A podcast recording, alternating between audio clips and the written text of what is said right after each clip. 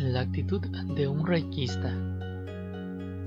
Recuerda siempre el respetar para ser respetado. Para ello está el libre albedrío de cada persona.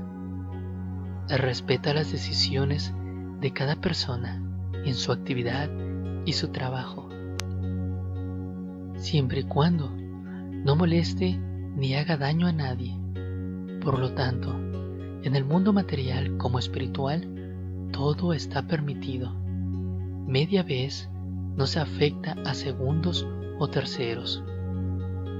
Cada persona encontrará en su camino las personas que vibren con su misma vibración. En el camino espiritual se cumple la ley de los similares, es decir, que los similares se atraen y estos nos sirve como alerta a nuestro propio ser.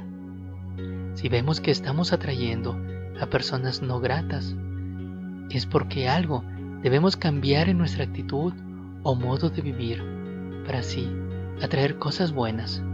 Por ejemplo, el borracho se asociará con borrachos, el vagabundo con vagabundos, el drogadicto con drogadictos y así sucesivamente.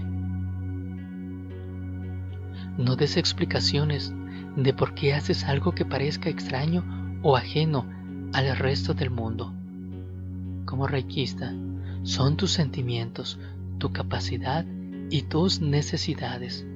Por lo tanto, sé cauto. No des explicaciones ni pidas explicaciones. Todos tenemos suficiente trabajo en la vida, preocupándonos por nuestros asuntos y mejorando nuestro reiki, como para inmiscuirte en la vida de los demás. Solo sirve a quienes pidan tu servicio y sirve a quienes se dejen servir.